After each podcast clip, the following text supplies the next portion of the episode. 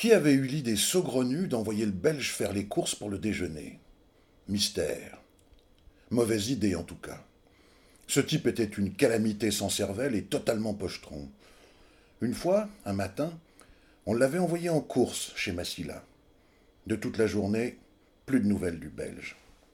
C'est le soir, quand on avait traversé le terrain vague sur lequel on montait notre chapiteau pour aller clapper chez Maman Rose, qu'on l'avait enfin retrouvé. Il y était bien allé chez Massila, mais en s'arrêtant dans presque tous les troquets pour des blancs secs ou des rouges limes.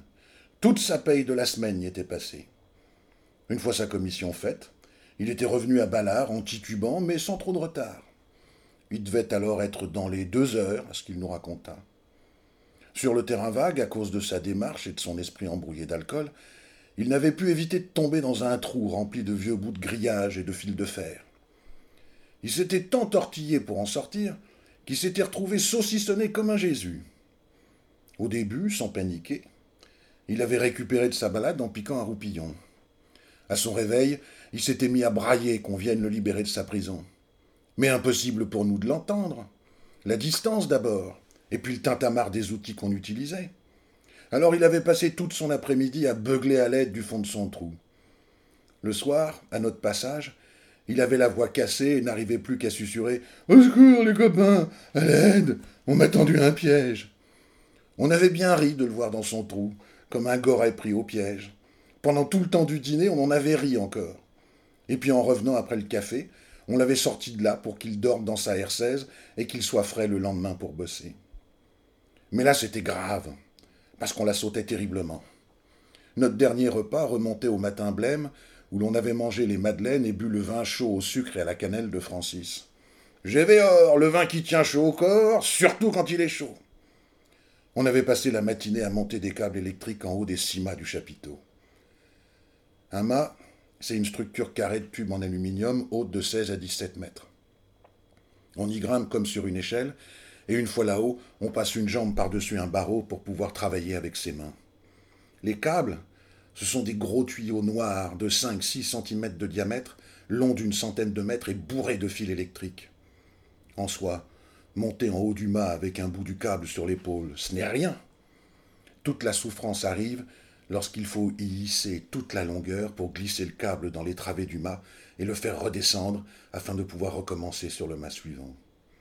D'abord les avant-bras doubles de volume, gorgés de sang et de douleur, dur comme une enclume frappée sans cesse par ce foutu câble que l'on monte d'abord mètre par mètre, puis centimètre par centimètre, tellement les forces vous manquent.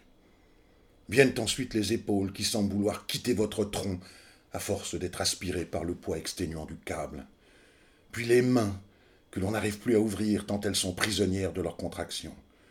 La sueur vous goutte dans les yeux, mais tellement pleine de poussière que votre vision est engluée d'une pâte épaisse et grise. Et lorsqu'enfin vous attirez à vous le dernier mètre de ce foutu câble, qu'enfin il se tend, le second mât vous attend. Trois mâts de chaque côté, deux câbles par mât.